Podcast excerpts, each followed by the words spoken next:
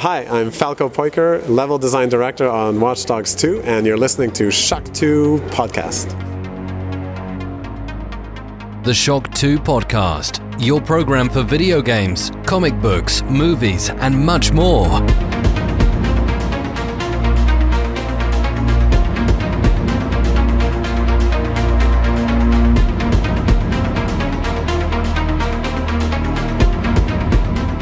Hallo und willkommen bei einer neuen Folge Shock 2 Podcast. Mein Name ist Michael Furdenbach und heute erwartet euch eine waschechte Review-Sendung.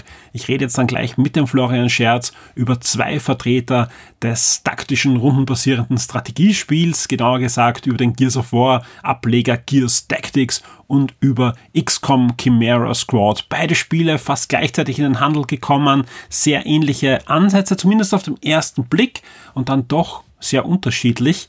Und der Florian ist ein sehr großer Fan der XCOM-Serie und aller ähnlichen Spiele. Und deswegen freue ich mich sehr, dass er nicht nur beide Spiele für uns auf der Shock 2 Webseite getestet hat, sondern wir reden heute über die beiden Spiele einzeln, aber natürlich dann auch über Gemeinsamkeiten, Unterschiedlichkeiten und natürlich frage ich den Florian auch, welches ist das bessere Rundenstrategiespiel Gears of War Tactics oder Gears Tactics oder XCOM Chimera Squad. Wie es bei uns so üblich ist, schweifen wir natürlich da und dort noch ein bisschen ab. Wir reden auch über die Zukunft der Videospiele, über die neuen Konsolen und auch über das Spielen am PC heute und in der Zukunft. Wie wird sich das unterscheiden von dem Spielen von heute? Auch das wird ein bisschen Thema sein im Gespräch mit dem Florian. Und Bevor ich mit dem Florian aber jetzt gleich über die beiden Strategiespiele rede, gibt's jetzt auch noch einen Comic-Tipp von mir, ein kleines Comic-Review. Ein Review, das muss ich jetzt zugeben, hatte ich eigentlich jetzt nicht so auf dem Radar für euch. Äh, der Band ist vor kurzem erschienen, ist ein Nachdruck einer sehr bekannten Spider-Man-Story. Ich habe mir ähm, den Band geholt und wollte eigentlich schon vor längerer Zeit auch ein, ein Review schreiben. Warum habe ich mir geholt? Er heißt Spider-Man and Black Cat, äh, das Böse in dir. Und ich sage ganz ehrlich, ich wusste nicht ganz, was mich erwartet. Ja, ich habe nur gesehen, Spider-Man and Black Cat ist da. Und da Black Cat auch eine der Lieblingsfiguren meiner Tochter in den Spider-Man-Comics ist, haben wir gedacht, okay, das hole ich mir und lese mal und vielleicht kann sie das dann auch lesen. Spoiler, nein, ich gebe das in den nächsten Jahren noch nicht zu, zu lesen. Äh, das Comic, ich habe mich sehr gefreut, ähm, wie ich gesehen habe, wer der Autor ist. Nämlich Kevin Smith hat das Comic äh, geschrieben. Der bekannte Regisseur von Clerks und, und, und ähnlichen Filmen, äh, hat auch diverse Podcasts am Laufen, ist Besitzer eines Comic Stores und ist auch ein bekannter Comic-Autor, der immer wieder äh, für Marvel, aber auch für DC geschrieben hat, hat unter anderem einen Daredevil Run verfasst, der sehr, sehr gut ist, ja. Und auch dieses Black Cat Comic, das war mir irgendwo im Hintergrund bewusst, das ist bekannt, ja. Äh, ich wusste aber nichts über die Geschichte, was mich da erwarten wird, ja. Und äh, warum ich, wie ich es jetzt dann gelesen habe, gesagt, okay, das muss ich im Podcast einfach äh, unterbringen. Ich habe also überlegt, soll ich in Game 1 das reinstecken oder jetzt schon hier thematisieren und ich habe mich jetzt äh, für diese Sendung dann entschieden, weil ich einfach so überrascht war, was mich da eigentlich erwartet und, und ich auch wieder mal äh, gelernt habe, dass ich noch vieles aus der Marvel-Historie nicht kenne. Ähm, die Serie ist ursprünglich 2002 gestartet und ist auf sechs Hefte ausgelegt. Sprich, ist eine typische Miniserie, wo Marvel hergegangen ist und einen bekannten Autor, eben Kevin Smith, gebeten hat, da eine ich will nicht sagen Neuinterpretation, aber doch eine Geschichte zu schreiben, die die Hintergrundgeschichte von Black Cat doch neu definiert, einiges auch ähm, ja verändert. Ja, also auch da ist, ist eine sind einige Dinge drinnen, die sehr umstritten sind, aber es wurde einfach hier eine, eine neue Hintergrundgeschichte auch etabliert, die teilweise natürlich die alte ist, ähm, teilweise aber auch Sachen einfach neu einführt oder hier etabliert hat. Die Besonderheit von dem Ganzen ist, äh, die sechs Hefte sind nicht so erschienen, wie sie das Marvel vorgestellt hat. Nämlich die ersten drei Hefte sind 2002 erschienen, enden mit einem Mörder-Cliffhanger und dann ja, hat Kevin Smith irgendwie nicht mehr weitergeschrieben und die restlichen drei Hefte sind erst 2006 erschienen. Also ich glaube, äh, es gibt nicht viele Comicserien, die eine so lange ungewollte Pause hatten, vor allem wenn es nur so kurz laufende Miniserien sind. Auf alle Fälle, äh, den Umstand brauchen wir uns jetzt, äh, jetzt nicht hingeben. In dem Sammelband, ein, Hard, ein schöner Hardcover-Band, der da jetzt erschienen ist, ja, sind alle sechs Hefte äh, drinnen. Aber es ist natürlich, äh, man muss es im Hinterkopf behalten, weil die ersten drei Hefte ja, sind eigentlich sehr locker flockig. Wir erleben eine Black Cat, die nach langer Zeit wieder zurück nach New York kommt. Äh, Spider-Man ist äh, gerade getrennt von Mary Jane. Und ähm, ja, man merkt einfach, es knistert zwischen Black Cat und Spider-Man. Die beiden waren ja in den 1980er Jahren längere Zeit so ein, ein, ein Liebespaar, die auch gemeinsam äh, gekämpft haben. Ähm, die Zeit ist vorbei, aber es knistert zwischen den beiden. Die ganzen necken sich und das Ganze ist eigentlich ein sehr humorvolles Comic. Äh, wer die, Sp die äh, Black Cat Missionen im Spider-Man-Spiel auf der PS4 gespielt hat, so einen Flair, so ein Flair wird da eigentlich ähm, ausgestrahlt. Und ich mir gedacht, boah, ja, das genau eigentlich so ein Comic, wie ich es mir erwartet habe. Ja, das endet aber dann mit einem Mörder-Cliffhanger. Ich werde euch jetzt nicht komplett spoilen, ja, aber die Thematik Vergewaltigung und auch andere düstere Thematiken sind plötzlich im Vordergrund in dem Comic und werden da sehr, sehr stark thematisiert, sowohl im aktuellen Storyfaden als auch mit Rückblenden diverser Charaktere. Und das ist einfach eine Veränderung in der Storyline, die ich A, mal gut heiße. Natürlich ist es ein, ein, ein sehr spannendes Thema. Generell merkt man dem Comic auch äh, schon in den auch den ersten Seiten, wo das noch nicht thematisiert wird, also eher bei den humorvollen Seiten an, okay, dieses Comic richtet sich an ein erwachsenes Publikum. Ja, also es gibt da einige Drogentoten in der Highschool und so weiter und auch ein paar andere Dinge. Also die, man merkt einfach, okay, da ist ein Comic geschrieben, ähm, das richtet sich an Erwachsene. Gleichzeitig merkt man aber schon, gerade in diesen ersten Heften auch an, dass Kevin Smith so teilweise schon noch so ein Teenager im Geiste geblieben ist. Ja. Äh, die sehr guten Zeichnungen sind übrigens äh, von niemand Geringeren als Derry Dodson, ja, gemeinsam mit seiner Frau Rachel Dodson. Also es ist immer so, dass er zeichnet und sie duscht und sie die äh, eigentlich ein, ein, ein absolutes Stream-Team, das schon lange Jahre für DC und für Marvel diverse Sachen umgesetzt hat. Und das merkt man das alles aus einem Guss, das merkt man. Ähm, aber was ich hinaus will, ist einfach von den Zeichnungen, ja, auch von den Covern, die abgebildet sind, es ist eher der Teenager-Traum als das erwachsene Comic, sprich äh, Black Hat, sehr knappe Bekleidung, sehr voluminöse Oberweite. Eine typische Comic-Darstellung von Frauen ist da natürlich auch wieder vorhanden. Und das passt nicht ganz zu dem düsteren Ton ab Heft 4, ja, weil einfach da wirklich ein sehr wichtiges und sehr ernstzunehmendes Thema nicht schlecht thematisiert wird. Ja, also man könnte sich natürlich wünschen, dass das Ganze dann noch mehr Tiefgang bekommt, als es bekommen wird. Ja, aber ähm, man muss da schon Kudos auch verteilen, dass, dass sowohl Marvel als auch Kevin Smith da dieses Thema so aufgreifen und ähm, auch in, in, in totaler Härte das da erzählen. Vor allem, wenn man bedenkt, dass damals, also wie die ersten drei Hefte erschienen ist, ist Kevin Smith eigentlich auch ein Gespräch gewesen, der Hauptautor, zumindest vorübergehend äh, für die Spider-Man-Hauptserie Amazing Spider-Man zu werden. Also man merkte schon, dass da Verantwortung auch auf seinen Schultern gelegen ist. Und wenn man mich jetzt fragt, ist das Comic gut oder schlecht, ja, dann ich glaube, das hat man eh schon rausgehört, ich bin nicht komplett zufrieden. Ja, also mit, mit der, mit der, das Ganze wirkt einfach auch nicht aus einem Guss. Das liegt aber auch daran, dass einfach drei Jahre zwischen Heft 3 und Heft 4 gelegen sind. Ja, äh, das, das, das ist ein Bruch, auch ein erzählerischer Bruch, der macht nichts. Also es, das, die Erzähler, es, es wird ein Kniff ähm, äh, verwendet, der, der das Ganze auch transportiert. Aber ja, also wie gesagt, ich, wenn das Comic, wenn einfach so ein ernstes Thema angreift, ja, dann, dann hätte ich mir gewünscht, dass da natürlich äh, noch die Ernstlichkeit da nicht nur in der Geschichte mehr mitschwingt, sondern auch in der Ausführung und in der, ja, dass dann noch der letzte, letzte Kick äh, dann noch dazugekommen wäre, dass man sagt, okay, das ist halt wirklich ein, ein, ein Comic-Meisterwerk. Das ist es nämlich nicht, ja.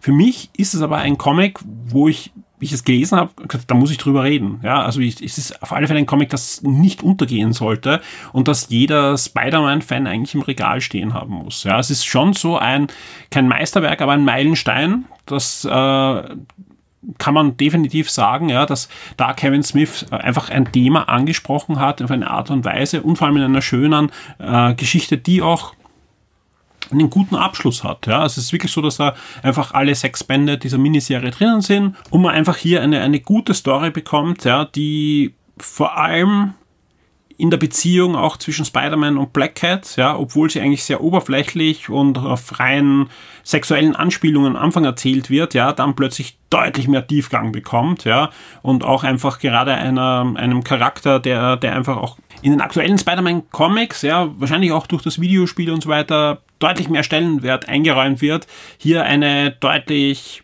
ja, mehrdimensionalere Person bekommt. Und das Finde ich gut, ja, vor allem weil einfach da ein, ein, sehr wichtiges Thema auch abgehandelt wird. Deswegen klare Empfehlung von mir für diesen Band, auch wenn man sich schon, und das ist ganz wichtig, beim Kaufen klar sein sollte, dass man hier was Ungewöhnliches bekommt und dass das eben nicht die lockerflockige Spider-Man-Geschichte ist. Ja, auch wenn die ersten drei Hefte bis auf den Cliffhanger am Schluss das Ganze so suggerieren, ja, und man eigentlich das bekommt, was man sich erwartet, wenn man das Cover sieht, ja, aber mit man bekommt hier deutlich mehr, inklusive auch wirklich schöner Gastauftritte wie von Matt Murdock, also von Daredevil, der als Anwalt und als Daredevil in Erscheinung tritt. Das Ganze ist als Hardcover erschienen, ja, in so einer Best-of-Serie äh, von Marvel, jetzt auch auf Deutsch äh, verfügbar, ja, bei Panini erschienen, kostet 25 Euro, aber ist wie gesagt ein, ein Hardcover-Band, 164 Seiten, sechs Hefte sind da äh, drinnen, geschrieben von Kevin Smith und gezeichnet von Derry Dodson mit seiner Frau Rachel Dodson. Große Empfehlung von mir. Äh, auf der Panini-Seite steht, es ist einsteigerfreundlich das würde ich mit vorsichtig genießen. Ja, man braucht eigentlich kein Hintergrundwissen, ja, aber ich würde keinen Einsteiger so als erstes äh, Black Cat und Spider-Man Comic in die Hand drücken. Genauso, und das ist ganz wichtig, ich würde es keinem Kind in die Hand drücken. Also das ist, es ist nicht so, dass da irgendwie explizit irgendwas gezeichnet, äh, gezeigt wird, aber einfach auch von der Handlung und vom Tiefgang und von äh, der Thematik ist das nichts für, für Kinderhände. Jetzt wird es aber taktisch und ich rede jetzt gleich mit dem Florian Scherz über Gears Tactics und über XCOM Chimera Squad.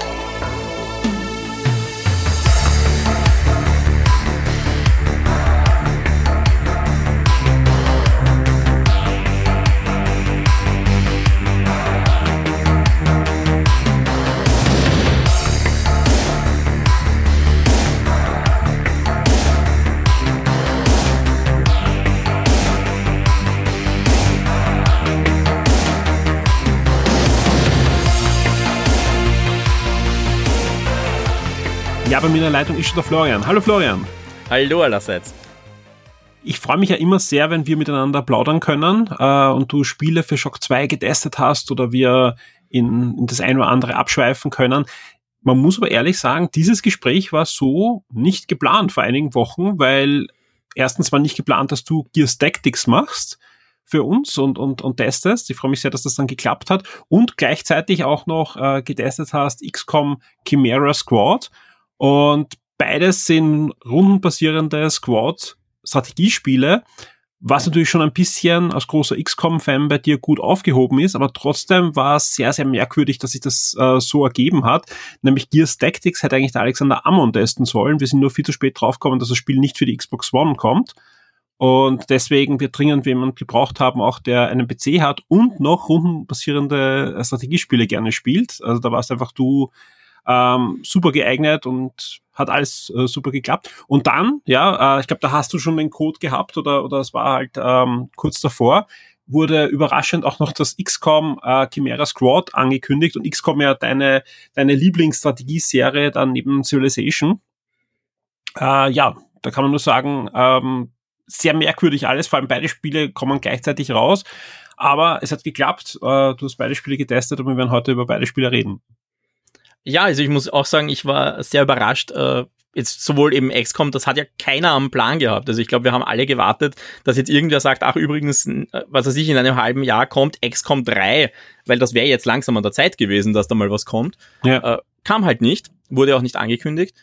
Äh, und ja, Gears Tactics äh, hatte ich jetzt gar nicht so sehr am Radar, was halt auch einfach daran liegt, ich bin halt kein großer Gears-Spieler. Also äh, Gears of War war halt sowas, um das ich eigentlich eher so ein bisschen den Bogen gemacht habe, was jetzt, klar, Third-Person-Shooter wissen wir alle, ist nicht ganz mein Genre. Äh, also das hatte ich nicht am Radar und dann plötzlich kam das daher und ich habe mir gedacht, na gut, sieht aus wie XCOM, äh, damit werde ich schon was anfangen können. Ja, es war, es war ganz spannend. Also wie gesagt, äh, es war halt überraschend, so dass das, vor allem, es war ja nie angekündigt für die X, äh, Xbox One. Trotzdem waren wir natürlich alle fest davon überzeugt, das wird gleichzeitig erscheinen und auch für die Konsole. Jetzt ist es zumindest für die äh, Xbox ange angekündigt. Äh, irgendwann im Laufe des Jahres soll es kommen, aber eben jetzt die PC-Fassung. Und da habe ich mir das angeschaut, was mache ich jetzt? Habe ich den Code äh, da, ja. Und habe gedacht, das, das sieht aus wie XCOM, es riecht wie XCOM. Dann frage ich mal, ob du nicht Lust hast. ja, war, war ein spannender Ausflug. Also wie gesagt, äh, auch, auch mal in eine Serie reinschnuppern, die man so vielleicht nicht gespielt hat und einmal aus einem anderen Blickwinkel da reinschauen. Warum nicht? Also Finde ich ganz gut. Ja, und dann kam eben noch äh, XCOM Chimera Squad plötzlich um die Ecke und hat gesagt, hallo, ich bin auch noch da.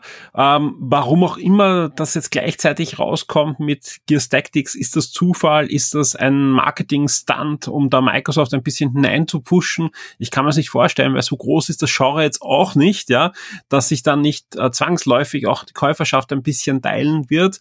Ähm, ein Vorteil vom XCOM-Spiel ist, es kostet relativ wenig. Ich glaube, ein, ein Zehner so herum hat's gekostet am Anfang in der, in der Einführungsphase oder kostet es jetzt noch, ja, und nachher wird das Doppelte kosten, also circa 20 Euro.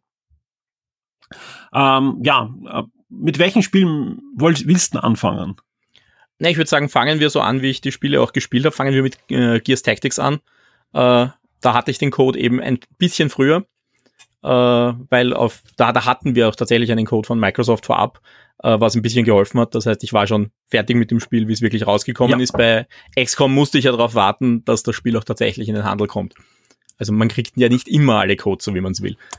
Aber war auch egal. Also ich war auch mit Gears Tactics zu dem Zeitpunkt gut beschäftigt, so war es ja nicht. Gut, also Gears Tactics. Äh, Gears Tactics ist, äh, vielleicht von der Handlung ganz kurz, ist ein Prequel zur bisherigen Gears of War Serie. Äh, spielt also so, sogar so, geht sogar so weit, dass die Hauptfigur ist äh, Gabe Diaz, der ja der Vater ist von der Pro Protagonistin aus Gears 5, äh, spielt aber auch im, insgesamt vor den Ereignissen aus Gears 1, also zu einer Zeit, wo jetzt die Locust noch nicht ganz so etabliert sind oder äh, und wir auch noch nicht so ganz wissen, wie wir mit denen umgehen sollen. Also ist wirklich äh, ganz am Anfang dieser Timeline. Ich muss auch zugeben, da war ich am Anfang ein bisschen verwirrt. Also das ist, äh, man muss dazu sagen, das ist ein Story-Strategiespiel. Also sie, sie leben extrem von der Story. Und dafür machen sie jetzt nicht die beste Art und Weise, neue Leute einzuführen. Also da passiert einfach am Anfang, Anfang was, wo man weiß, okay, das muss jetzt irgendwas ganz, ganz Großes sein. Und ich habe mir gedacht, was erzählen die mir da? Also da bin ich einfach gerade nicht so ganz mitgekommen. Da habe ich mich dann wirklich einlesen müssen in die äh, Storyline aus, aus Gears of War, was da eigentlich abgeht. Aber ansonsten, sobald man da mal drin ist, äh, funktioniert das ganz gut, auch wenn man sagen muss, die Story ist jetzt nicht die beste, aber darum geht's auch gar nicht. Also das ist nicht, jetzt jetzt kein Break-Kriterium für dieses Spiel.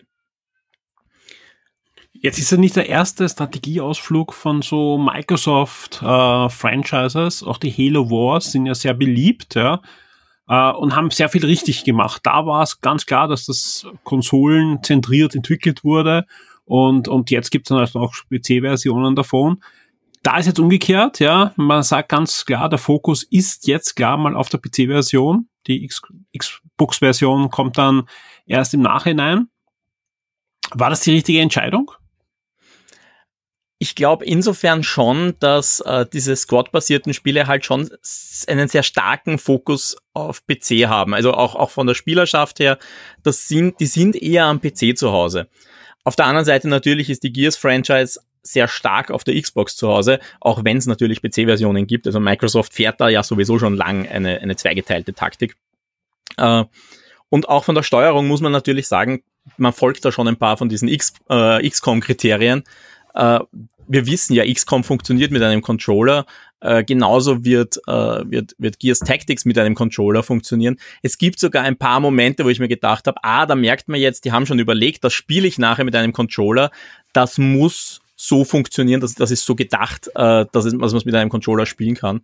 Uh, was zum Teil dann auch heißt, dass es mit der Maus nicht ganz optimal zu steuern war. Aber das sind eher diese Ausrüstungsmenüs und diese ganzen Sachen, wo man so ein bisschen das Gefühl hat, das könnte man als für einen reinen PC-Titel ein bisschen komfortabler machen. Aber ist okay. Es ist, es ist jetzt nicht so, dass ich mir denke, oh mein Gott, ich will meine Maus in die Ecke schmeißen. Ja, es ist, ist ja ganz spannend, dass eigentlich das Genre gerade in den letzten Jahren einen enormen Aufschwung erlebt. Also abgesehen jetzt von diesen großen Spielen, die da von einigen Publishern ja platziert wurden, gibt es eine ganze Reihe von ähnlichen Spielen aus dem Indie-Sektor. Ja, manche Spiele im Zweiten Weltkrieg, manche Fantasy, ähm, aus dem Warhammer-Universum gibt's da äh, ein paar Sachen. Also es ist wirklich spannend, dass da jetzt so ein, ein Aufschwung sowohl auf der Konsole als auch am PC ist. Und natürlich, man darf nicht vergessen, sogar Ubisoft in, in Kooperation mit Nintendo hat ja mit den Rabbits ein Mario-Spiel äh, ja auch einen waschechten XCOM-Klon ja noch im Programm. Ja, ich glaube, da wiederholt sich einfach ein bisschen die Geschichte. Es gibt ja diese, diese berühmten Fälle, wo man sagt, da war ein, ein Genre nicht mehr so relevant, äh, da, da, da gab es nichts mehr, das war so ausgelutscht, äh, das, da gab es keine, keine Interessen mehr. Und dann kommt ein Spiel und dieses eine Spiel bringt das Interesse zurück und danach wollen es alle wieder machen. Und ich glaube, da gehört eben dieses Original XCOM Remake von 2012 äh, ganz, ganz deutlich dazu, dass das also eins, eins von diesen Spielen war, wo man dann gesagt hat, hey, eigentlich kann man Squad-basierte Strategiespiele einem modernen Spieler wieder nahebringen. Man macht sie natürlich ganz anders. Also auch wenn man jetzt das Original XCOM mit dem Remake XCOM vergleicht, da sind ja Welten dazwischen eigentlich. Äh, und das hat aber Firaxis eben gut gemacht. Sie haben ein tolles Spiel gemacht und das wollten dann viele nachmachen und haben gesagt, hey, so funktioniert das wieder. Und wie gesagt, das, wenn man die Geschichte zurückschaut, dann, dann findet man ja auch mehrere solche Spiele, wo man sagt, hey, und plötzlich funktioniert es wieder, plötzlich wollen das alle haben. So auch die Entwickler von Gears Tactics, Splash Damage, in Kooperation mit der Coalition, also mit diesem Oberstudio, was die ganzen Gears-Spieler ja jetzt betreut, ja.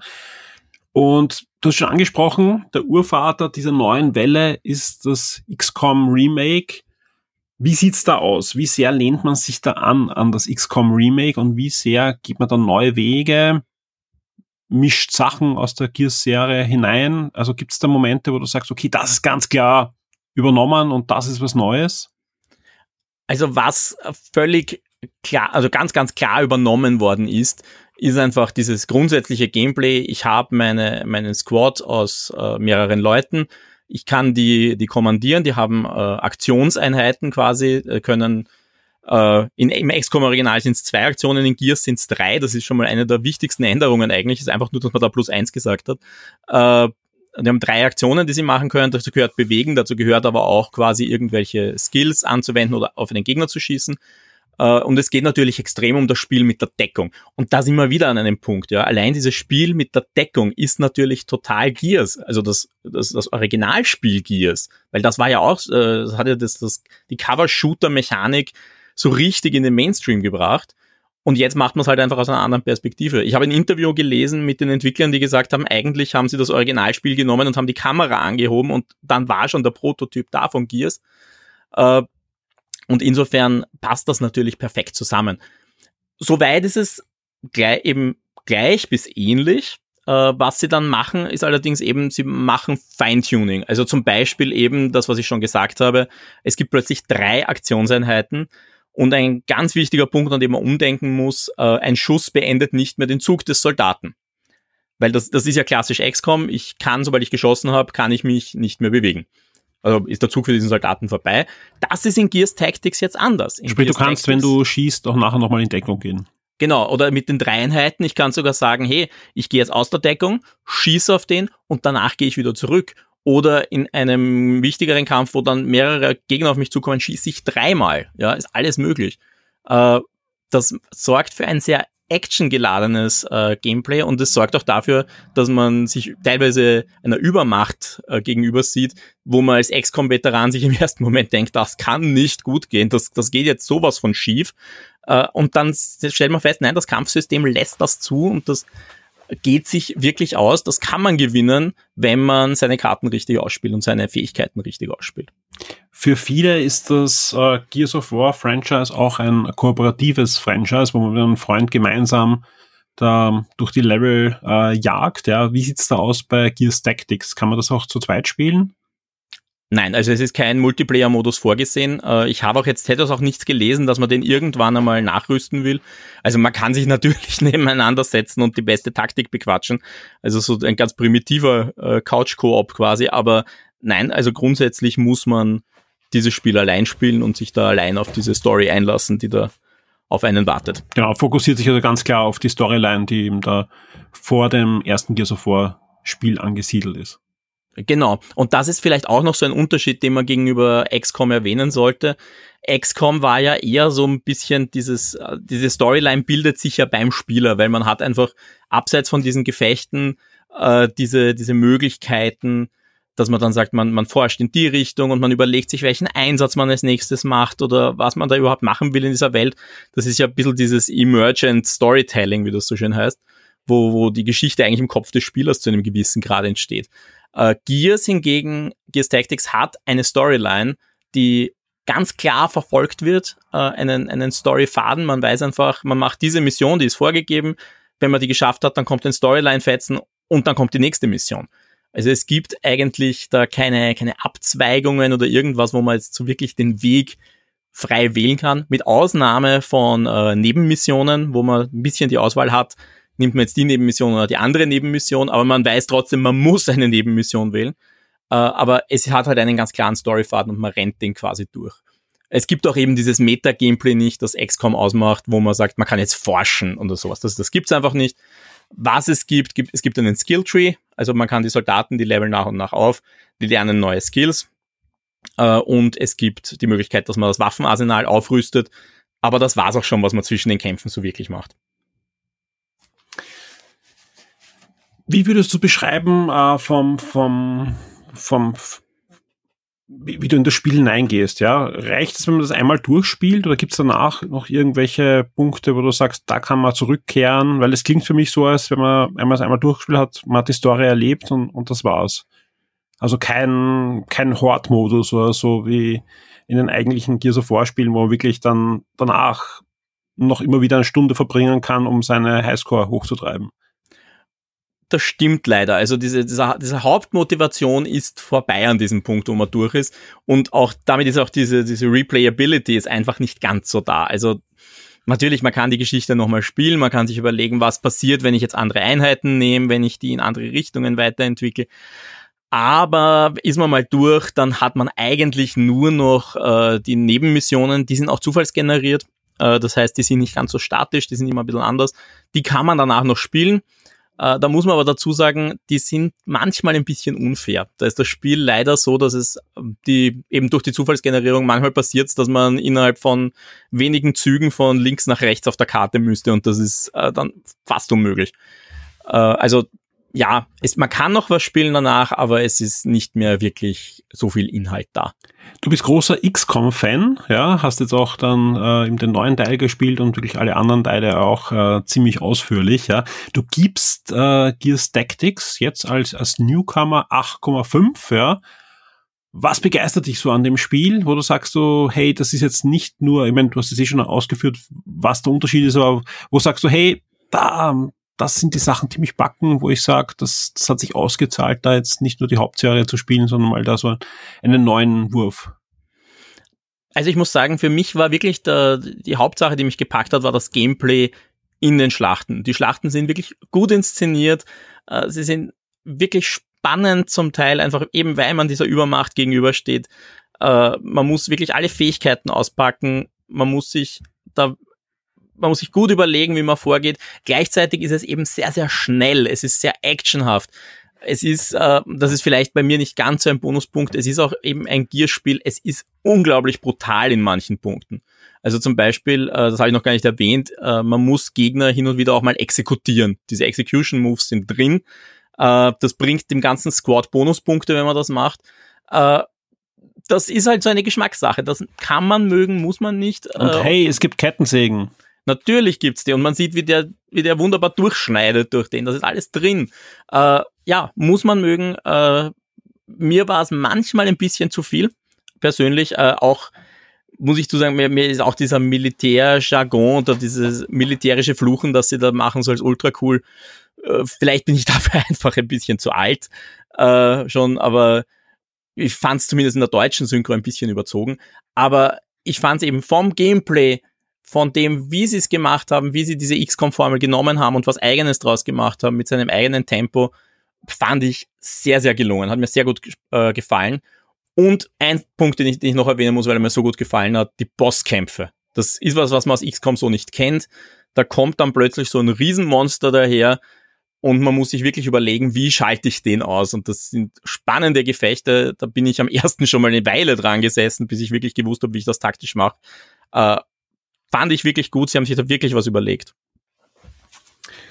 Ja, sehr schön. Äh, wie gesagt, du gibst 8,5. Ja, das Spiel ist ab sofort für den PC erhältlich, kostet 70 Euro oder ist auch im Game Pass enthalten. Also wer den Game Pass für PC hat oder Game Pass Ultimate, wo X Xbox und PC ähm, enthalten ist, hat das Spiel jetzt schon eigentlich auf seiner Festplatte, wenn er möchte.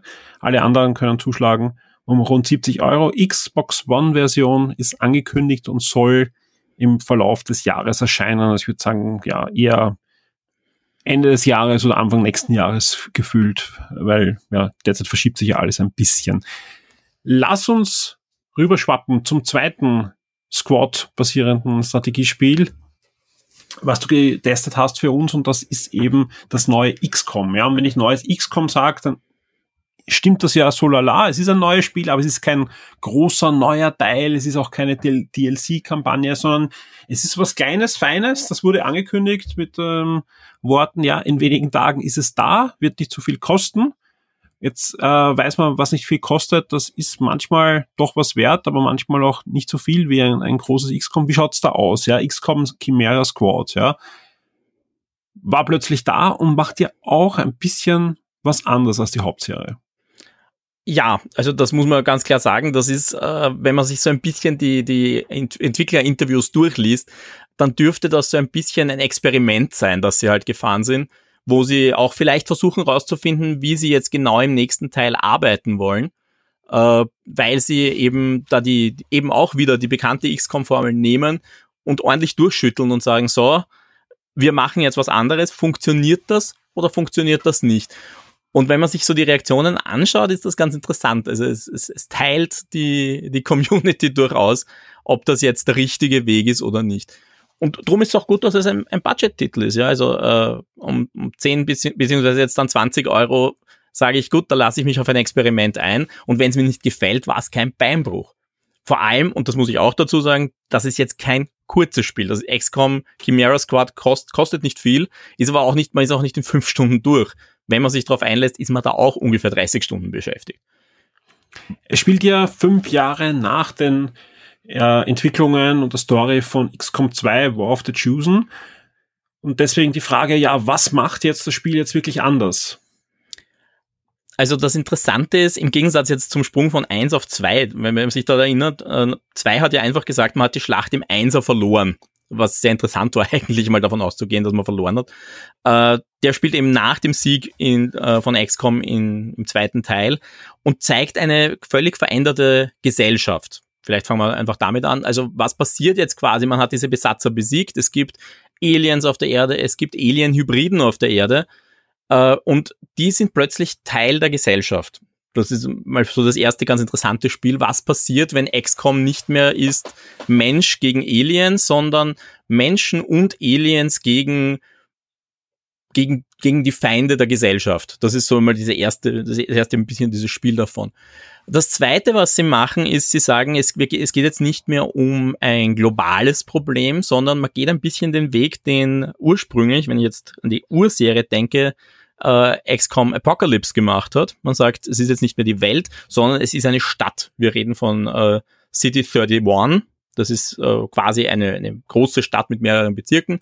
Und da ist eben dieses Chimera Squad äh, stationiert und ist quasi so eine, eine militärische Eingreiftruppe, die die Polizei unterstützt. Wobei man sagen muss, was ich, was ich so gesehen habe, diese Stadt 31 ist ja auch so der Hort dieses ja, Experiment, können Aliens mit Menschen überhaupt zusammenleben? Also es ist, glaube ich, global noch nicht ganz so, dass da alles äh, Friede, Feuer, Eier, Eierkuchen ist, sondern diese Stadt 31 ist so ein, ein Hort des, des Friedens. Soll es sein? Ja, ist es natürlich dann im Detail nicht. Äh, es kommt gleich am Anfang mal zu einem Mord. Äh, will da jetzt gar nicht zu sehr auf die Story eingehen, auch wenn auch hier die Story nicht wirklich das Wichtige dran ist. Auf jeden Fall muss sich dieses äh, Chimera Squad muss, muss herausfinden, was ist da passiert, wa warum, wer will diesen Frieden in, in der Stadt gefährden. Und das ist quasi der Aufhänger der ganzen Handlung. Äh, was das Spiel jetzt anders macht, eigentlich so ziemlich alles. Äh, beginnt schon mal damit, äh, XCOM ist bekannt dafür, dass alle Soldaten zufallsgeneriert sind. Gibt's in Chimera Squad nicht. In Chimera Squad gibt es fixe Charaktere. Es gibt eine gewisse Anzahl an Charakteren, davon kann man aus einem Pool ein paar Charaktere äh, sich holen und das war's. Diese Einheiten gibt's einfach und die, das sind äh, sie sind insofern interessant, weil sie ja früher gab's ja einfach diese Klassen und ja, ich konnte einen Scharfschützen so ausbilden und einen Scharfschützen so und dann irgendwen anderen in, in verschiedene Ausrichtungen äh, und verschiedene Talente. Diesmal gibt's halt wirklich lauter Spezialisten. Und ist schon mal ganz interessant zu sagen, so, wen nehme ich jetzt mit? Nehme ich jetzt jemanden mit, der gut heilen kann? Nehme ich einen mit, der gut tanken kann? Äh, nehme ich jemanden mit, der schnell schießen kann, aber nicht viel Schaden macht? Oder lieber wen, der, der ordentlich Wumms macht? Äh, das sind, sind schon mal so große Spielereien, die man da hat. Dafür gibt's halt dieses freie Gameplay so nicht, das man halt früher gehabt hat, wo man gesagt hat, jeder ist ersetzbar. Hier ist niemand ersetzbar. Es geht sogar so weit in einer Serie, die berühmt ist für ihren Permadeath, äh, darf keine Figur sterben. Wenn, die, wenn eine Figur stirbt, ist das äh, Game Over. Und man muss quasi den Einsatz zumindest von neuem starten, außer man ist natürlich in den super schweren Modi, da ist man dann sogar so weit, dass man das ganze Spiel schmeißen kann. Liegt das auch dran, dass die Story gar nicht weitergehen könnte? Es, ich glaube sogar, dass die Story weitergehen könnte, aber sie wollten sich darauf fokussieren, dass es halt dieses dieses kleine Team gibt und äh, dass diese Leute auch wirklich Charaktere sind. Äh, aber nachdem man ja trotzdem ein bisschen die Auswahl hat, wen man mitnimmt. Also wie gesagt, es gibt ja diesen Pool. Äh, glaube ich nicht, dass es daran liegt, dass, dass man keine Charaktere mitnimmt, äh, dass, dass die Story nicht weitergehen könnte. Ich glaube, es geht eher darum, dass man sagt, man soll sich entscheiden für eine gewisse Anzahl an Leuten und man soll halt nicht die Möglichkeit haben, ah, den mag ich nicht, den bringe ich um, und man sucht sich dann mit anderen aus, sondern man soll halt wirklich diese Entscheidung treffen und soll sie dann das ganze Spiel durchziehen. Ja, ich meine, du hast eh schon angesprochen, Permadeath, äh, das gehört zu XCOM ganz klar dazu, so wie dieses rundenbasierende Gameplay. Ist, ist es dennoch ein XCOM oder steht einfach nur der Titel drauf und es könnte auch ein Halo Tactics sein? Naja, es ist auf jeden Fall insofern ein XCOM, weil man ja auch äh, sich bei der Grafik jetzt ein bisschen was erspart hat oder bei, bei meinem Design und einmal gesagt hat, so, wir bauen jetzt mal auf XCOM 2 auf. Das ist sicher einer der Gründe, warum es ein Budget-Titel ist. Grafisch wird man vieles wiedererkennen, auch die Einheiten wird man zum Großteil wiedererkennen, die Moves wird man zu einem gewissen Grad wiedererkennen. Man hat jetzt nicht völlig neu das Rad erfunden im, im Design oder in, eben in den Alienrassen, in den Gegenspielern, äh, das ist alles eigentlich was, was man kennt. Äh, aber ja, wie gesagt, auf der anderen Seite, sie sind schon mutig und, und ändern was. Also das, äh, wenn wir jetzt, wir, wir haben schon gesagt, das ist ein rundenbasiertes Spiel. Äh, erinnern wir uns jetzt dran trotzdem dran, dass Original XCOM, also Remake X, Original XCOM, so rum, äh, ist ja Squad Turn-based quasi. Das heißt, es ist immer das gesamte Squad von, von einem selbst dran und danach sind alle Gegner dran das hat man abgeschafft. Das hat man tatsächlich abgeschafft und macht jetzt eine Turnleiste auf der Seite und es ist immer ein spezifischer Soldat dran.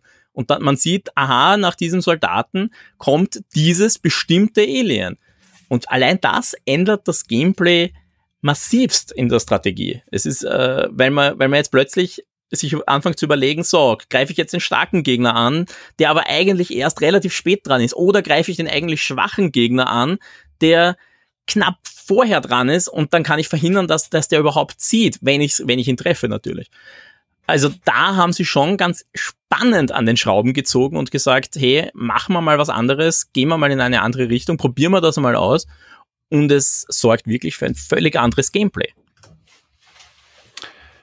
Jetzt hast du zuerst schon angesprochen, die, die Spielerschaft ist, ist gespalten, ja. Anders als bei Gears Tactics ähm, gibt es derzeit bei Shock 2 noch nicht das Review, ganz einfach, weil du da noch dran arbeitest. Du hast eh schon im Eingang des Podcasts ja auch erzählt, dass der Code einfach schlichtweg später erst kam.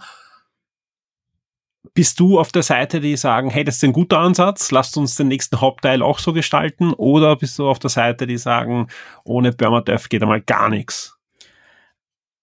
Also ich hoffe schon, dass der nächste Teil wieder Soldaten hat, die äh, zufallsgeneriert sind. Das würde ich mir schon wünschen. Ich könnte mir zum Beispiel ein, ein Mischsystem vorstellen. Da könnte jetzt XCOM zu Gears rüberschauen. Äh, Gears mischt das ja auch. Da gibt's Helden. Äh, denen könnte man quasi einen ganz eigenen Tech-Tree verpassen und sagen, die Helden sind was Besonderes mit gewissen Eigenschaften. Und es gibt die zufallsgenerierten Soldaten. Da, da könnte man schon einen Mix wagen, den ich persönlich sehr interessant finde auch da muss man sagen, das hat XCOM ja gewissermaßen auch schon ein bisschen gemacht mit äh, War of the Chosen. Also mit dem Add-on zu XCOM 2, da gab es ja auch schon diese, diese Sonderfraktionen, die haben sich ja dann auch schon anders gespielt.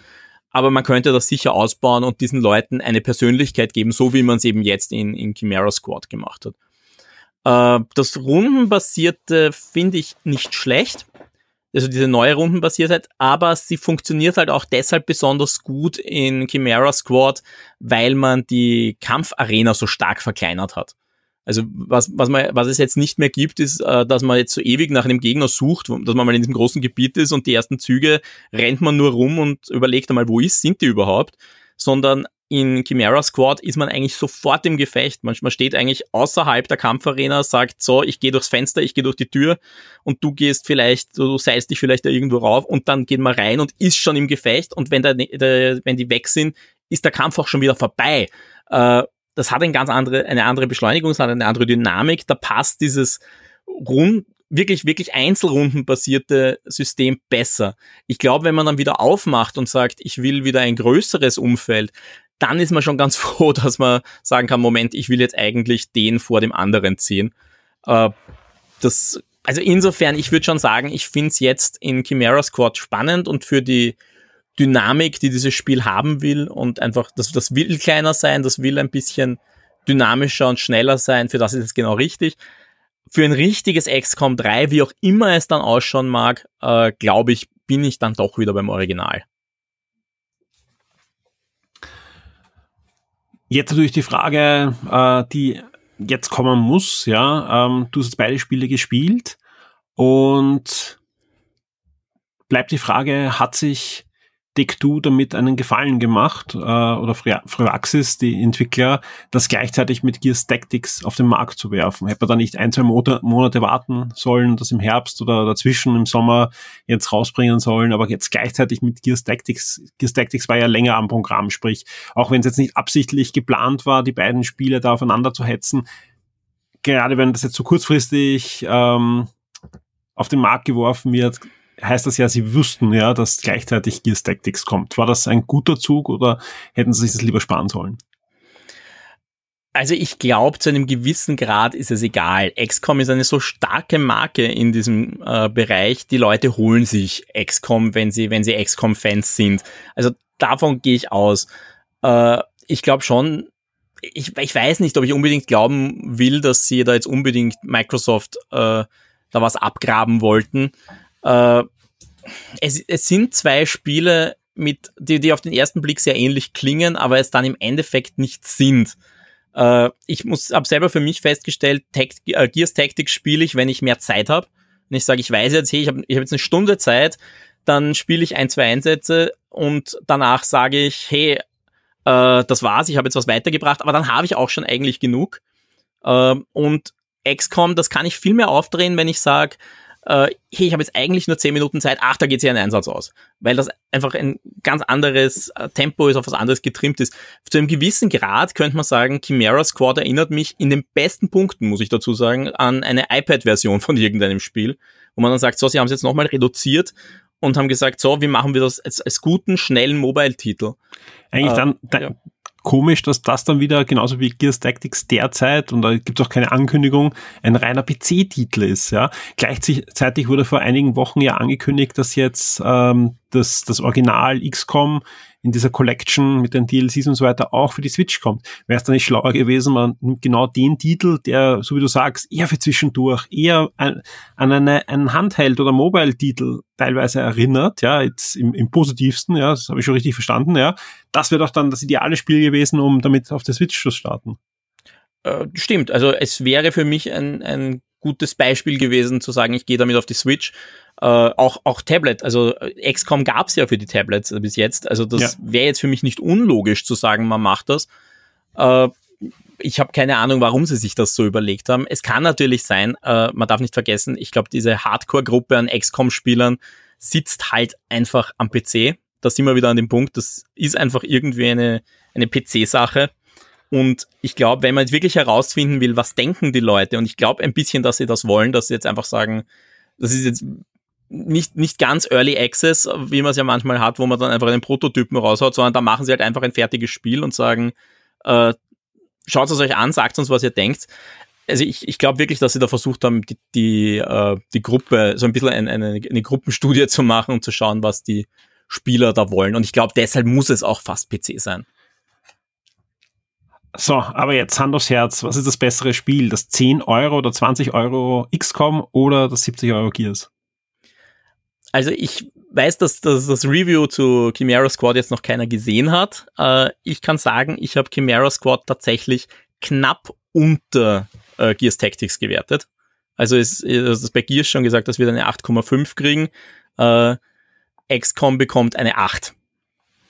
Das heißt, Fans des Genres holen sich am besten beides eigentlich. Ne? Am besten man hat den, den Game Pass, dann hat man es da kostenlos dabei oder für wenig Euro und holt sich dann um einen 10er oder 20 Euro, wenn man schon nach der ersten Woche ist, äh, XCOM. Hat eigentlich für wenig Geld zwei sehr gute Strategiespiele.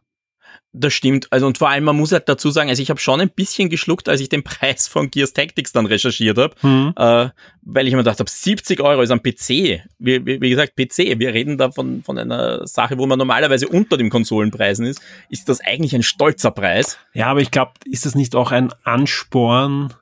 Und ich weiß, ich schweife da jetzt ein bisschen ab, aber das, das passt einfach jetzt sogar, dass sie einfach sagen, ihr werdet ja nicht so wahnsinnig sein, euch das zum Vollpreis holen. Da, komm rüber in unser Abo, ja, zahl mal einen Zehner oder hol da jetzt mal sechs Monate für 39 Euro Ultimate, hast alles dabei, all you can eat, inklusive Xbox Live und so weiter. Ich weiß, du hast nur einen PC, aber kostet nicht viel. Komm, komm rüber, ja, um den Vollpreis von dem kannst du ein ganzes Jahr nehmen. Ich glaube schon, dass das in die Richtung geht, ja, dass Microsoft sehr wohl weiß, dass das Spiel, würden sie es normal vermarkten, in der 70 Euro Range nur wenig Chancen hat, ja. Aber indem ich sage, ich, ich packe es von Day One in den Game Pass, habe ich natürlich eine super ähm, ja, Marketing, einen Marketinghebel, um zu sagen, schaut her, für wenig Geld bekommst du ein Abo, wo sogar die 70 Euro Spiele Day One sind. Ja, ich muss ehrlich sagen, das habe ich mir dann auch sehr schnell gedacht, wenn ich mir gedacht habe, gut, die sagen jetzt 70 Euro, aber im Endeffekt setzen sie dann doch drauf, dass man, die, dass man da den Game Pass sich dann nimmt. Weil du fühlst dich einfach besser, ja. wenn ein 70-Euro-Spiel drin ist, als Game Pass-Besitzer. Bringen wir es bringen wir's auf den Punkt, ja. Hätten sie gesagt, das Spiel kostet 20 Euro, wie XCOM, ja, hätten sich zwar alle gefreut, äh, die es um 20 Euro kaufen, oder 40 Euro, aber klar, der Game Pass-Besitzer, der, der neigt sein Haupt natürlich deutlich höher, wenn er, wenn er äh, weiß, boah, wieder ein 70-Euro-Titel, Day One ja, definitiv. Also ich bin voll, voll und ganz bei dir. Äh, ich weiß auch nicht, ob es mir ganz ehrlich 70 Euro wert wäre. Eben Replayability, äh, da sind wir schon, da hat XCOM einen Vorteil, weil ich kann äh, ich kann, kann jetzt Chimera Squad kann ich mehrfach durchspielen, ich kann andere Soldaten nehmen, ich kann die Reihenfolge von, vom Spiel ändern, ich kann im Grunde genommen, wie, ich's, wie ich an die Story rangehe, kann ich zu einem gewissen Grad ändern. das heißt, wahrscheinlich werde ich XCOM öfter durchspielen als Gears Tactics. Äh, und dann muss ich natürlich diesen Wert irgendwie so in Relation stellen. Aber auf der anderen Seite, ja, ich sage auch trotzdem eben, Gears Tactics ist an sich, mit dem, wie es gemacht ist, äh, das bessere Spiel. Ja, es soll auch gar keine Abwertung dieser Strategie sein, ganz im Gegenteil, ja. Äh, das, das, der Game Pass ist einfach ein sehr attraktives Angebot für die Spieler, ja, wenn ich, und vor allem langsam aber sicher, ja, egal was du spielst, ja. Selbst wenn du Fan von japanischen Dingern bist, bekommst du da auch die aktuellen Yakuzas am Day One von der Xbox-Version hinein in den Game Pass schon, ja. Also sprich, sie, sie holen sich da eh die Leute, aber man muss natürlich sagen, sie, sie, sie müssen das dementsprechend verkaufen. Gerade PC im PC-Lager, äh, ich glaube nicht, dass es so viele reine PC-Game Pass-Besitzer, da habe ich jetzt keine aktuellen Zahlen, äh, gibt, sondern wenn, dann hat man eh diesen Ultimate Pass und hat dann beides. Aber die nächste XCOM Uh, X, ich, heute habe ich echt ein Problem mit dem Wort Xbox. Das fällt mir die ganze Zeit auf, ja, durch XCOM. Echt schlimm. Uh, die nächste Xbox ist einfach die Game Pass Konsole. Ja, das ist, uh, die ist von Anfang an darauf ausgelegt, dass du dieses Abo besitzt. Ja, dann hast du einfach so viel Benefits mehr, dass die, die Leute da, ich, ich, ich, wenn man auch bei unserem Forum schaut, da freuen sich ja wirklich viele auf die nächste Xbox. Aber die haben alle jetzt schon den, den Game Pass, ja, und, und freuen sich, dass dann auf der Xbox Series X sowohl ihre Xbox One Spiele laufen als die 360er, als auch die, die Classic und natürlich dann die Xbox Series X Games. Und das ist schon ein, ein attraktives Angebot und dementsprechend, glaube ich, wollen sie versuchen, da natürlich jetzt auch möglichst viele PC-Spieler in dieses Ökosystem, dieses Abo-Ökosystem äh, hereinzuziehen, solange das vor allem noch getrennt ist zwischen PC und Xbox. Ja, das glaube ich auch. Auf der anderen Seite muss man dazu sagen, natürlich, äh, wenn ich die Taktik jetzt weiterdenke, dann ist, sie bringen es natürlich trotzdem auf Steam, äh, wo ich natürlich das Modell nicht habe, weil Game Pass wäre natürlich am Microsoft Store. Also sie rechnen sicher auch damit, dass es ein paar Leute gibt, die sagen, hey, 70 Euro und ich will eigentlich gar keinen Game Pass. Also sie fahren schon irgendwie sicherheitshalber beide Strategien, aber wie gesagt, ich bin auch der Meinung, hauptsächlich wollen sie da Game Pass-Besitzer abholen. Ja, ja, klar. Nein, da, da, da bin ich ganz bei dir. Man muss ja auch dazu sagen, äh, schau dir an die, die Preisentwicklung von, von Microsoft-Spielen außerhalb des Game Pass. Ja, wenn ich mal anschaue, wie, wie, wie schnell ich für ein Gears of War 4 oder ein Gears of War 5 dann eben nur noch diese 20 bis 30 Euro bezahlt habe, ja, und das wird da ähnlich sein. Oder Halo Wars. Halo Wars wurde, obwohl es, oder Halo Wars 2 wurde, ich finde das noch immer ein sehr, sehr gutes Spiel, aber das wurde so schnell verramscht, sowohl auf der Konsole als auch am PC, ja, und, und da, da also ich, die Empfehlung um 70 Euro, da hast du eh schon gesagt, das ist ein sehr gutes Spiel, aber selbst wenn man sagt, man will nicht in den Game Pass hineingehen, ja, zweimal durchatmen und man kriegt das Spiel wahrscheinlich für 49 oder so oder 59 Euro schon. Ich habe jetzt auch gerade kurz überlegt, aber ich habe das jetzt auch nicht im Hinterkopf, äh, wie das jetzt auch sonst bei den Microsoft-Spielen war, also wirklich den äh, diesen klassischen First-Party-Spielen oder Second-Party-Spielen, äh, wo man sagt, äh, die sind Microsoft-exklusiv und die kommen für beides, wie sie das preislich machen. Ich kann mir nämlich auch vorstellen, dass sie halt im, dass sie halt versuchen zu verhindern, dass jetzt die Konsolenspieler sagen, wieso zahle ich mehr? Also das könnte jetzt natürlich da auch mitschwingen. Äh, ja, so als, ich meine, das, da, Gedanke, da, ja. das ist natürlich ein extrem gutes Argument gerade, was du da einbringst, was gegen meine, du, du hast jetzt meine, meine Theorie, dass das Spiel schnell im Wert äh, fallen wird, natürlich zerstört, ja, weil auch Microsoft ja auch, vor allem wenn du es ja im Microsoft Store kaufst, ja, dann hast du ja meistens die Xbox-Version auch, ja, sprich, du kannst davon ausgehen, dass das nicht fallen wird, weil wenn dann Ende des Jahres die Xbox One-Version kommt, dann soll die ja im besten Fall wenn nicht 70 Euro, zumindest 59 oder 69 Euro kosten, ja. Sprich, kostet die Steam-Version dann nur noch 29 Euro, weil es einfach fast schon ein ganzes Jahr wieder her ist, ja. Ähm, dann funktioniert das nicht mit diesem Kauf einmal und spielst auf mehreren Plattformen. Hm, wir werden sehen, wie es da, wie es da weitergeht mit der Preisentwicklung, aber es ist natürlich ein sehr gutes Argument, dass das Spiel möglicherweise zwangsweise äh, preisstabil sein wird. Es kann sein, aber auch da, wir wissen natürlich nicht, wann kommt die Konsolenversion. Ja. Also sie haben es ja bis jetzt einfach nicht gesagt. Sie haben nur gesagt, sie kommt. Man weiß nicht wann. Äh, also ich mein, es, es, gibt eine Aussage, dass es noch 2020 kommt, aber das war vor der, vor der Krise oder am Anfang der Krise. Also mal sehen, ob es wirklich 2020 ist oder äh, bis März 21. Aber ich würde ich würd schon damit rechnen, dass es bis März ähm, 2021 da ist. Ich glaube auch, ich glaube sogar, dass es vielleicht früher kommt, als wir denken, weil es ist, es ist Unreal Engine, das heißt, das ist relativ ja. leicht zu porten. Äh, es wirkt eben, das habe ich auch schon gesagt, für mich ein bisschen so, als wäre man da eh schon gut vorbereitet, dass man das dann mit einem Controller steuern kann. Äh, also ich glaube fast, dass sie relativ flott sein werden. Sie haben halt jetzt die PC-Version zuerst fertig gehabt, äh, werden jetzt wahrscheinlich ein paar Patches abwarten, werden noch ein bisschen dran feilen, werden dann sagen, so jetzt, wie testen wir es äh, und dann bringen sie es raus. Also ich glaube nicht, dass das so ja, ewig dauern wird. Es ist ja sehr ungewöhnlich, dass ähm, ein Spiel nicht für, für beide Plattformen kommt. Ja, das hat ja Microsoft bis jetzt eigentlich kaum gemacht. So, ich meine, das Einzige, was mir einfällt, ist vor allem Age of Empires natürlich, ja, was ganz klar für den PC ausgelegt ist. Aber schon wie Gears Tactics gezeigt wurde, bin ich eigentlich davon ausgegangen, hey, das wird ein Xbox One Spiel, was auch für den PC erscheint, ja. Und dann die Ankündigung, hey, das ist nur für den PC, war schon verwunderlich, liegt aber auch dran, dass das Team hinter dem ähm, äh, hinter dem Spiel klein, aber fein ist. Ja, also die die haben äh, schon an diversen Gears und und Master Chief äh, Collections weiter mitgearbeitet aber ist jetzt nicht so das Riesenteam, was da dran gearbeitet hat. Und die, die haben einfach gesagt, wir konzentrieren uns jetzt auf den PC-Titel und, und danach äh, werfen wir ähm, alle Energie dann auf die Xbox One-Version. So wie du sagst, hey, das, der Titel hat jetzt 8,5 bekommen bei dir, also ist ein, ein sehr gutes Spiel für den PC wenn die eine Punktlandung dann auch noch schaffen auf der Xbox One oder vielleicht ein, ein Starttitel, äh, einer dieser Titeln ist, die zum Start der neuen Xbox für, für beides dann kommen. Es ist ja bekannt, dass alle Xbox Series X Starttiteln auch noch auf der Xbox One laufen sollen. Dann wäre das natürlich so ein Titel. Ne? Ja, wobei natürlich, es ist ein bisschen ein, ein Special Interest Titel, äh, einfach aufgrund vom Genre. Ja, aber gerade zum Start also, einer Konsole sind ja solche Titel nicht so schlecht. Ne? Das stimmt natürlich, aber wie gesagt, ich, ich rechne einfach damit, es wird sowieso für beides kommen. Äh, kann natürlich sein, dass sie jetzt sagen, sie warten jetzt drauf, dass sie ein bisschen näher dran sind am, am äh, ja. One X Termin. Äh, kann auch sein, dass sie es einfach rechtzeitig vorher rausbringen. Ich rechne auf jeden Fall fix damit, dass sie da vielleicht nochmal ein bisschen nach, nachschrauben und es einfach nochmal schöner machen äh, auf der One X. Auch deshalb, und das ist vielleicht auch noch ganz interessant, äh, man merkt jetzt am PC scheinbar langsam, dass die neuen Konsolen kommen, weil ich, ich habe selber einen PC, der jetzt nicht ganz taufrisch ist in Sachen Grafikkarte zum Beispiel. Und äh, Gears X war jetzt das erste Spiel, das bei mir gesagt hat, du pass auf, deine Grafikkarte ist etwas niedrig.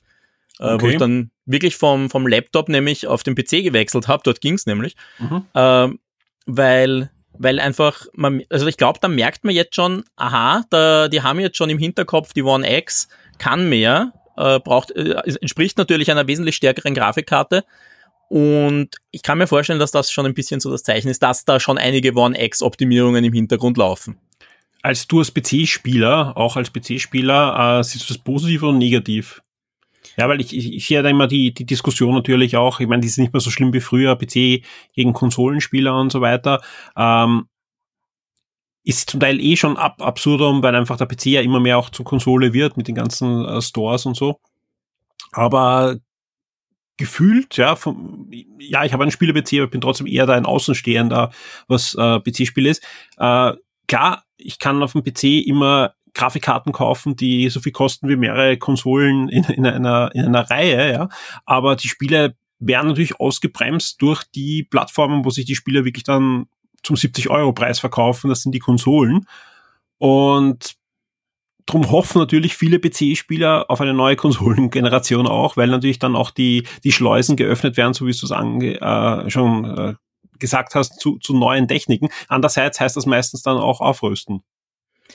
Ja, wobei ich sagen muss, ich habe jetzt meine Grafikkarte schon so lange da drin.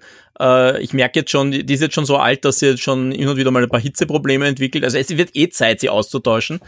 Äh, und ja, also ich, ich sehe es eigentlich positiv. Äh, ich fand die Dynamik jetzt bei früheren Konsolengenerationen oft spannender, weil früher war es ja wirklich so, dass man gesagt hat, da kommt eine neue Konsole und der PC ist da jetzt erst einmal richtig alt dagegen weil es gibt einfach nichts, womit man das, womit man der Konsole nachkommt. Und das war dann immer so ungefähr Mitte des Konsolenzyklus war dann der PC an dem Punkt, dass er die Konsole eingeholt hat und dann hat er es langsam überholt und dann kam die nächste Generation und man hat wieder gesagt, wow, das ist am PC gar nicht machbar.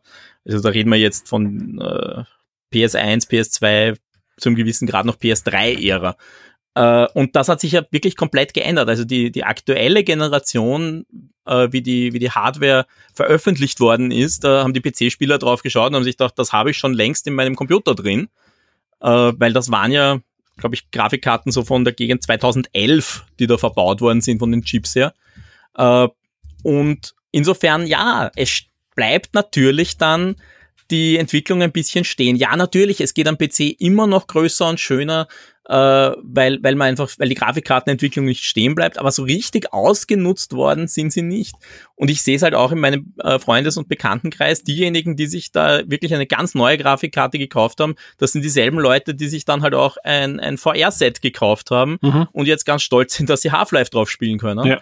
Äh, aber ansonsten als, als Normalsterblicher äh, PC-Spieler, da hat eine Grafikkarte noch immer gereicht, die fünf Jahre alt war. Und, ich, und ich verfolge nur die Diskussion ja. auch im Forum und da geht es ja auch jetzt drum, äh, wie sehr die neue SSD-Technologie Spieldesign verändern könnte. Also wir erinnern uns an die Präsentation dieser PlayStation 5 Techniken, wo ja gezeigt wurde, das Level-Design kann ein ganz anderes sein, wenn man nicht im Hinterkopf behalten muss, dass die Festplatte die Assets nachlädt, um es jetzt ganz, ganz grob abzukürzen, ja. Jetzt ist es so, dass es SSD schon seit lange am PC gibt, ja, aber die bei Weitem nicht die Performance haben, äh, dass das äh, möglich ist, was da gezeigt wurde. Ja. Und da ist natürlich die Hoffnung jetzt auch da, dass auch da eben nicht nur bei der Grafikkarte, sondern auch bei der SSD-Technologie dann die Technologien, die da jetzt gezeigt wurden bei der PlayStation 4, äh, Einzug halten, möglichst schnell, um, um da einfach auch, auch am PC einen wirklich großen Sprung, der wahrscheinlich viel größer ist als bei einer PlayStation 4 oder so weiter. Ähm, weil eben, ich kann mich erinnern, bei der Diskussion, die PlayStation 4, wie die rauskam, hatte eigentlich kaum Technologien, die nicht am PC schon ich weiß nicht, ob weit verbreitet, aber zumindest beim Gaming, im Gaming-Lager verbreitet waren, ja. Und das ist jetzt da wieder zum ersten Mal anders, weil gerade diese SSD äh, ist, soweit ich weiß, derzeit am PC so nicht verfügbar. Ja, also da haben sich offensichtlich wieder mal die Nase vorn. Das äh, finde ich persönlich sehr spannend. Äh, ist halt immer die Frage, dass das Problem, dass der PC halt als Plattform immer haben wird, ist, man kann halt nicht davon ausgehen, dass genau diese Technik verfügbar ist. Man muss die Spiele halt immer darauf designen, dass potenziell schwächere Hardware da ist. Sprich, es könnte diesmal anders sein. Sprich, ein Spiel, was Multiplattform ist, ja, wird lange nicht so designt werden können für Konsole, dass äh, die SSD ausgereizt wird. Ne? Das wäre durchaus möglich, ja. Also ja. dass gerade diese, diese ganz großen innovativen Sprünge dann wirklich wieder nur äh, systemexklusive Geräte können. Auf der anderen Seite, äh, die Frage ist ja dann wieder, das kann vielleicht die, die PS5 besser, kann es auch die Xbox One X. Die werden ja, sind ja jetzt auch, die sind zwar ähnlich, aber eben nicht gleich, wenn man sich ja. diese Diskussionen anschaut. Und wir sind ja jetzt wirklich an einem Punkt, gerade in den Konsolenkriegen, wo man sagen muss, es kommt halt fast alles für beide, bis auf eben ganz ja. spezifische First-Party-Spiele.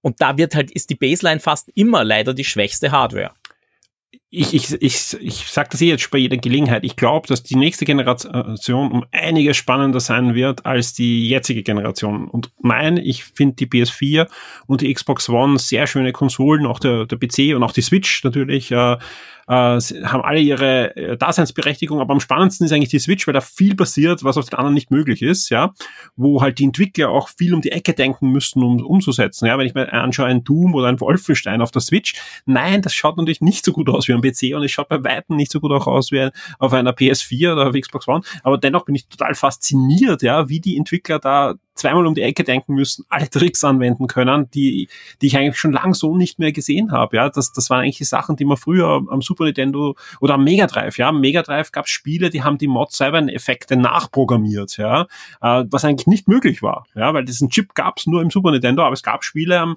am Mega Drive, die eigentlich einen sehr ähnlichen Effekt äh, oder gleich guten Effekt darstellen konnten. Und das erwarte ich mir, äh, gerade in der nächsten Generation dass die, die PS4-Entwickler Sachen umsetzen müssen, die eigentlich nicht möglich sind, äh, weil die, die Xbox One mehr Rechenleistung hat und umgekehrt natürlich auch diese SSD äh, da einfach anders äh, dargestellt werden müssen, dass man einfach solche Design-Tricks dann doch sieht. Erinnert dich an, an, an dieses Zurückspulen von Spiel äh, Mechanismen. Das hat man zum ersten Mal gesehen bei Blinks auf der klassischen Xbox. Hat geheißen, das geht nur, weil eine Festplatte verbaut worden ist. Bam, ein halbes Jahr später kam Prince of Persia auf der PlayStation 2, hatte dieses Feature drinnen, ja, obwohl da keine Festplatte drinnen war. Aber sie haben es halt geschafft, das nachzubilden, ja. Und da, da bin ich sehr gespannt, ob wir da nicht wieder eine, eine Generation von Spielen vielleicht auch sehen, wo ja einfach gute Denker und, und Programmierer viel aus den Kisten auch herausholen können, die, die man vielleicht so gar nicht äh, für machbar hält. Ja. Und das, das würde ich mir wünschen. Äh, heißt natürlich auch, dass die Exklusivspiele wieder deutlich mehr an Bedeutung gewinnen als in, in der Generation. Wie, weil ich, ich fand die PS4 gerade, wenn, wenn jetzt, wenn man mit den Leuten redet, warum hast du dieses Mal für die PS4 entschieden, dann, dann verschwimmt schon immer mehr, dass, dass dieses Fuck-up von der Xbox ähm, am Anfang, sondern die meisten sagen, ja, weil Sony so viele gute Exklusivspiele äh, im Programm hatte. Ja. Jetzt wissen wir, dass Microsoft gerade in den letzten Jahren sehr viel Geld investiert hat in neue Studios, in neue Franchises und so weiter. Sprich, da wird auch einiges kommen. Sprich, meine Hoffnung ist einfach, dass die nächste Generation auch eine ist, wo wir viele Exklusivspiele sehen, die sich natürlich äh, gegenseitig messen, ähnlich wie damals auf der Xbox 360, wo ein Gears of War kam und ein Uncharted 2 auf der PlayStation 3 war und die haben sich einfach technisch einen Kampf geliefert. Ja, wer hat wo welchen Polygon-Count und, und das wäre schon wieder gut, auch wenn natürlich jemand, der sich nicht alle Generation, alle Konsolen leisten kann, dann natürlich auch verzichten muss, aber der Verzicht ist ja nur in erster Linie schlecht für einen, ja. Klar, der tut weh, ja, aber im Gegensatz bekommt man auf der Plattform, für die man sich entschieden hat, auch bessere Spiele, weil die Entwickler viel mehr angestachelt sind, äh, alles aus der Konsole rauszuholen. Ja, also da bin ich voll und ganz bei dir. Also ich bin auch jemand, der gern alle Konsolen zu Hause hat äh, von einer Generation. Da musst du nicht am ersten Tag kaufen. Ne? Nein, definitiv nicht, ja. Aber ich, ich sehe es ja selber bei mir. Ich glaube, das habe ich schon mal erzählt. Ich habe mir dann eine, eine Xbox One gekauft, äh, nachdem ich wirklich Jahre gesagt habe, ich hätte sie so gern, aber ich weiß nicht wofür. Einfach weil äh, Microsoft ja auch gesagt hat, quasi, wir fokussieren uns mit den First-Party-Spielen auf ganz gewisse Schienen äh, und einfach nur in einem gewissen Grad exklusiv war und vieles andere einfach Multiformat war und wo ich mir gedacht habe, wozu? Ich habe eine PS4, da sind meine Exklusivtitel drauf und die Multiformatspiele kommen auch alle. Da war eigentlich das erste Mal, seitdem Microsoft am Ruder war, für mich kein verpflichtendes Exklusivspiel drauf. Äh, und ich, ich wünsche mir das wieder. Ich wünsche mir das wirklich wieder, dass ich sagen kann, hey, Xbox One X, da ist ein Spiel drauf, wegen dem brauche ich dieses, diese Konsole, weil ich das unbedingt spielen will und das kriege ich halt nur auf dieser Konsole. Und genauso will ich das aber auch auf der PS5. Also eigentlich, ich würde mir wünschen, dass man vielleicht mal wieder nicht mehr nur dran denkt, es muss auf alle Plattformen raus. Und ich weiß, Spiele sind teuer geworden. Man macht das ja auch, damit man das Geld möglichst sicher wieder reinkriegt. Aber ich würde es mir als, als Gamer wünschen, dass man wieder sagt, mehr, ähm, dass man mehr darauf hinausläuft, äh, wir nutzen jetzt die Hardware aus von der jeweiligen Konsole und darauf entwickeln wir und das soll deswegen wirklich top ausschauen, sich top dort spielen und dann ist es only on Xbox oder only on PS5. Ja, ich glaube, äh, damit haben wir auch noch ein bisschen einen Ausflug in unsere ähm, Vorfreude zur Next Generation äh, da eingebaut in den Podcast. Da kommt ja hoffentlich in den nächsten Wochen einiges. Ja, die Gerüchte überschlagen sich ja, wann welches Event ist und so weiter. Ja, heute, also da kann man auch ein bisschen Transparenz haben, wenn wir aufnehmen. Es ist Donnerstagnachmittag. Es wird ein ja in gut 30 Minuten den ersten äh, Cinematic Trailer, also man wird noch nicht viel von Spiel sehen, zumindest vom nächsten Assassin's Creed Valhalla se äh, zu sehen geben. Freust dich du auf, auf Assassin's Creed Valhalla? Ist mal ein anderes Setting. Ja, es ist definitiv mal ein anderes Setting. Äh, also gestern habe ich mir, gestern war ja dieses lange Video, ich habe dann immer wieder mal reingeschaut. Puh, ist das meditativ. Äh, also ja. Also für alle, die es nicht gesehen haben, da, hat, da wurde ja das Artwork gezeichnet und das ging ja über Stunden. Aber es gibt jetzt auch eine Zeit, es gibt eine Zeitraffer-Version jetzt. Ja, zum Glück, aber ich habe rein gesagt, bitte, der ist ja noch immer nicht weiter. Also das war wirklich ein bisschen seltsam. Äh, ja, ich habe jetzt wieder Lust, Assassins zu spielen äh, was mir persönlich immer ein bisschen wehtut, weil ich ehrlich gesagt sagen muss, ich stecke halt noch immer in Teil 3 fest. Äh, und eigentlich würde ich gern wirklich alles spielen davon, aber da muss ich erst durch meinen Assassin's Pile of Shame durch. Vielleicht, aber da sage ich jetzt einfach, ich lasse jetzt 3-3 sein und fange zumindest die, die neue Serie an und spiele Origins. Und das dann, um den Bogen zu schlagen zuvorhin, das habe ich mir sogar für die Xbox One gekauft, weil für mich Assassins seit der 360 eine, eine Xbox-Serie ist. Sehr schön. Ja, vor allem gibt es auf der One ja durch die Abwärtskompatibilität ja eh die Chance auch alles da zu spielen, inklusive der ja. Handheld-Teile, die ja umgesetzt wurden. Also ist ja wirklich schön. Florian, vielen, vielen Dank für deine Zeit. Ja, Gerne. Ähm, und vielen Dank fürs Testen der Spiele. Ich hoffe, wir hören uns bald wieder und ich wünsche noch einen ja, schönen Abend äh, und auch ein schönes langes Wochenende. Danke gleichfalls. Ciao, bis bald allerseits.